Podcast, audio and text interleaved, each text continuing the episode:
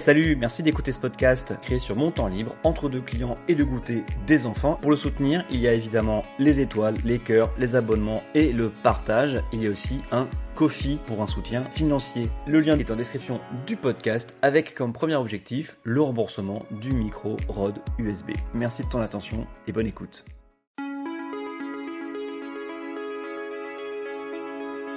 Bonjour tout le monde, bienvenue dans un nouvel épisode d'Adrien parle politique. Pour soutenir ce podcast, pensez à lui mettre des étoiles, à lui mettre un ou plusieurs cœurs.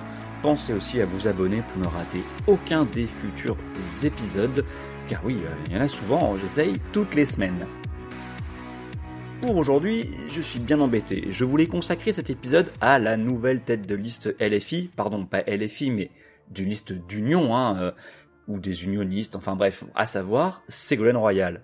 Hélas, ça ne se fera pas, mais comme le temps passe euh, et qu'il faut bien respecter les délais, on va quand même revenir sur le personnage de Royal et parler de cette histoire de tête de liste parce que ça nous aura bien fait rigoler, ou pleurer, ou ricaner, ou désespérer, selon votre humeur du moment. Pour ma part, j'ai aussi entre la franche rigolade et l'étonnement dans l'absence totale de scrupules de la part des insoumis, mais ça, on a l'habitude. Réalisez quand même même pas deux semaines d'écart, Manon Aubry accueille Ségolène Royal les bras grands ouverts, puis lui adresse ensuite un équivalent politique de friendzone des plus incroyables. Le 25 août sur France Info, Manon Aubry dit que l'offre de service fait écho à ce que souhaitent les électeurs de gauche. Le 6 septembre, badaboum dans un communiqué, on nous a attribué l'intention de former une liste de la France insoumise ayant à sa tête Ségolène Royal. Ce n'est pas ce que nous avons dit et ce que nous disons. Mais merci, hein, Sego, c'était cool de t'humilier ainsi. Quand je pense que Manon Aubry était étiquetée société civile pour sa tête de liste en 2019, sous prétexte qu'elle était porte-parole d'Oxfam France avant d'être candidate et élue, elle a vite pris tous les travers fréquemment reprochés aux politiques. Hein. Le dossier royal tête de liste semble donc clos et enterré pour de bon. Un sacré contraste avec l'accueil dont elle a bénéficié aux amphis de Valence, hein, les universités d'été de la France insoumise, et les soutiens peu discrets de Bompard et Mélenchon. Ou alors, ou alors, c'était pour la cramer dans une espèce de jeu de dupes cynique à trois bandes au profit de leur récit de la recherche de l'union à tout prix, coûte que coûte, quitte à céder sur la tête de liste. Ils font des appels du pied régulièrement à Marie Toussaint, hein, qui est tête de liste ELV, puis ils la sifflent en table ronde. Donc pour vendre leur recherche de l'union à tout prix, quitte à déterrer Ségolène Royal. Ségolène Royal, honnêtement, j'ai commencé à la connaître à partir de 2004, quand elle a remporté haut la main la région Poitou-Charentes face à la successeur de Raffarin, il était à ce moment-là Premier ministre, une certaine Elisabeth Morin-Chartier. Royal a fait 46% au premier tour, 55% au second.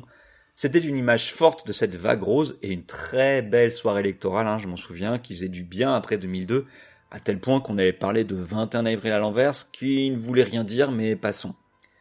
On avait même surnommé Ségolène Royal la Zapatera, en référence à José Luis Rodríguez Zapatero, le Premier ministre espagnol d'alors, qui venait tout juste de gagner face au conservateur espagnol par surprise. D'ailleurs, il n'était pas encore Premier ministre. Hein. Pour le contexte espagnol, après les horribles attentats de la gare d'Atocha, hein, qui ont fait 200 morts, le Parti populaire majoritaire et favori s'était empêtré à dénoncer l'ETA, alors que très vite l'enquête et surtout les revendications orientaient vers un attentat commis par Al-Qaïda. Tout ça seulement trois jours et pendant trois jours avant le scrutin. Bref, en France, c'était juste deux semaines plus tard et le symbole était trop beau. Deux gros pays d'Europe connaissent un succès majeur à gauche et une femme remporte une région historiquement à droite, anciennement présidée en plus par le Premier ministre Jean-Pierre Raffarin. Bref, la Zapatera, la machine à gagner et la légende étaient en marche.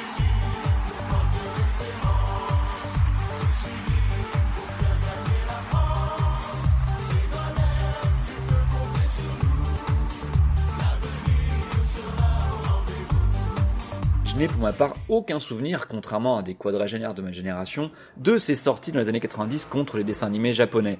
On ne disait pas encore animé à l'époque. Songez que certains gars sont restés bloqués là-dessus et accusent encore Royal d'avoir eu la peau du club Dorothée.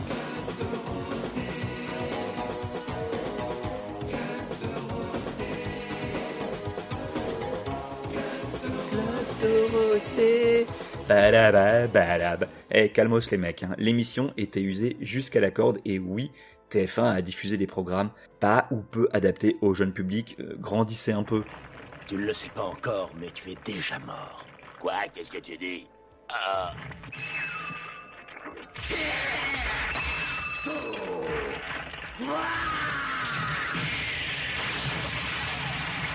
Ça ne retire aucune des généralités idiotes prononcées contre les dessins animés japonais à l'époque, mais le CV de Royal est clairement plus lourd sur d'autres sujets.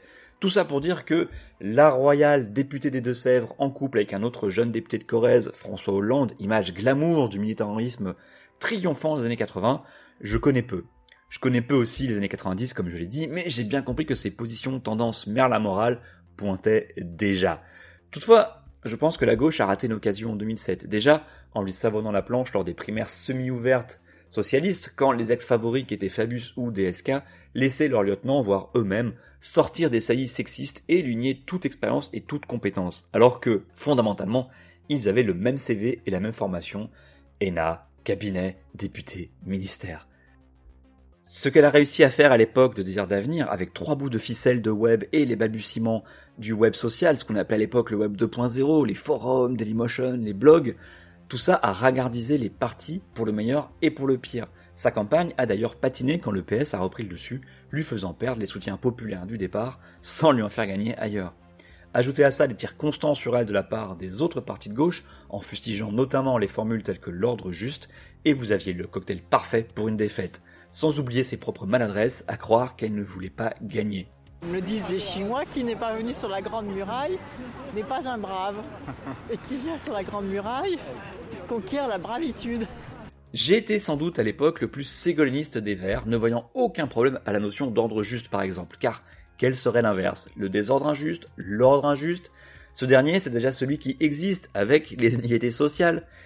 L'expression revient d'ailleurs régulièrement dans le débat politique sans qu'on ne l'affilie forcément à Royal. L'étude annuelle Fracture française de la Fondation Jean Jaurès parle par exemple du frémissement de l'ordre juste et du diptyque de l'ordre républicain et de la justice sociale auquel la gauche doit répondre. Deux notions d'extrême droite probablement. Enfin, Royal a perdu en 2007, hein, c'est la vie.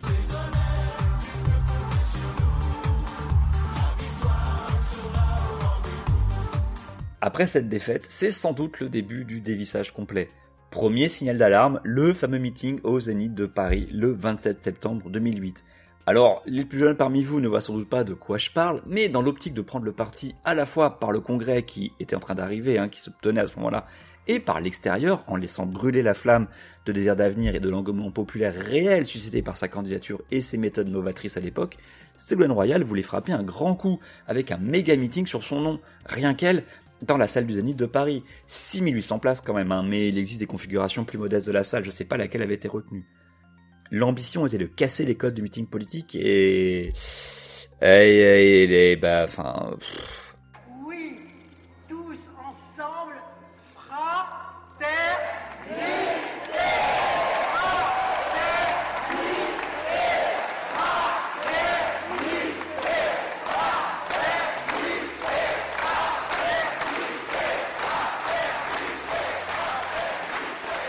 Vêtue d'une tunique violette, debout sur scène sans pupitre, elle cassait tellement les codes que ça a désorienté trop de monde.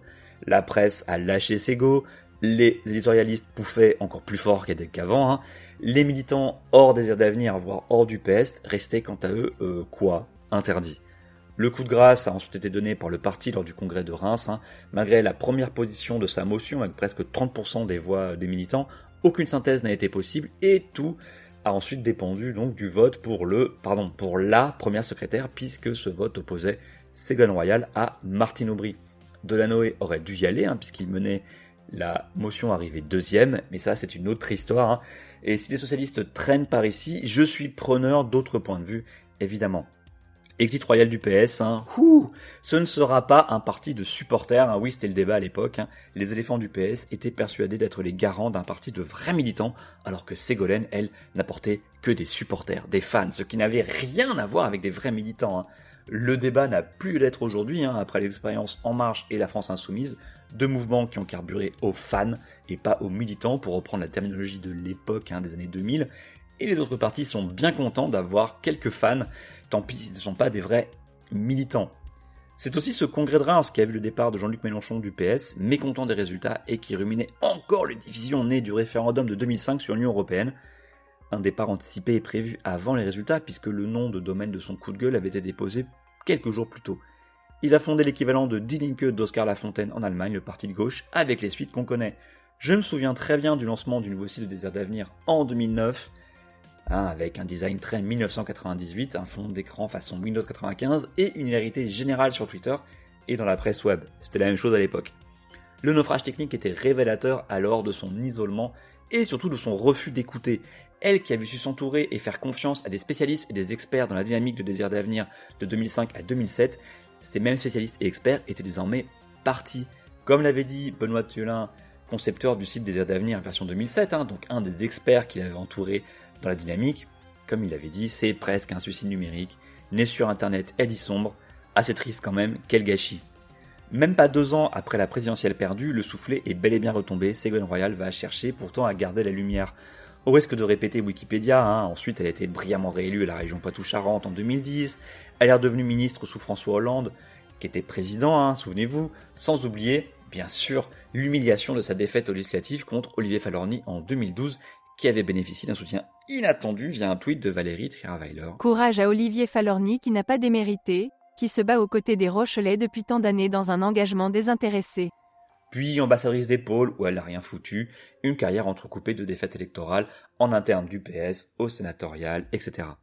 Puis là, là, ce mois-ci, là, son ultime tentative de retour lors d'un coup orchestré avec la complicité des dirigeants LFI, être tête de liste aux européennes de la gauche unie, sans que personne ne lui ait demandé quoi que ce soit, jamais. C'est quel quel ego boursouflé de penser que tout le monde n'attend que son retour et quelle peut-être manipulation de la part des dirigeants LFI d'avoir ainsi profité de cette envie de revenir pour balancer comme ça Royal sur la scène et la laisser se cramer juste pour porter un récit de recherche de l'union. Mais bon, j'ai déjà dit tout à l'heure. C'est d'autant plus triste et dommage de voir ce genre de fin de carrière euh, un peu déplorable que, comme je l'ai dit plus haut, nous avons raté une cohésion à gauche en sabordant sa campagne. Elle aurait sans doute perdu, hein, malgré tout, face à Sarkozy qui faisait campagne depuis au moins 2003 et bénéficiait de la machine de guerre UMP, une machine de guerre parfaite et démentielle à l'époque, et peut-être aussi des millions d'euros libyens, euh, allez savoir. Néanmoins, toutes ces idées sur la démocratie participative, sur les groupes de travail, sont aujourd'hui quasiment mainstream, voire déjà décriées car inutiles, c'est du passé, c'est gadget, ou alors justement c'est trop techno, car il y a aussi une espèce de participatif washing. Un parti comme En Marche, au tout début, hein, souvenez-vous, euh, avec ses marches de marcheurs, c'était un peu la démarche de Désir d'avenir et de ces groupes de non-experts qui allaient sortir les idées de bon sens, les idées du terrain, ni de gauche ni de droite, mais juste celles qu'il faut appliquer. Plus techno justement aussi, les deux conférences citoyennes sur le climat et la fin de vie sont des bons exemples de dévoiement de ce système, à quoi ont servi les rencontres, les débats entre citoyens, quel sera, quel a été le suivi des propositions? Prenez aussi une des propositions phares de Royal en 2007, les jurys citoyens, censés être tirés au sort pour contrôler l'activité des élus, évaluer les lois avec des parlementaires. Ça ne vous rappelle rien? Elle proposait aussi un référendum d'initiative populaire. Ça ne vous rappelle toujours rien?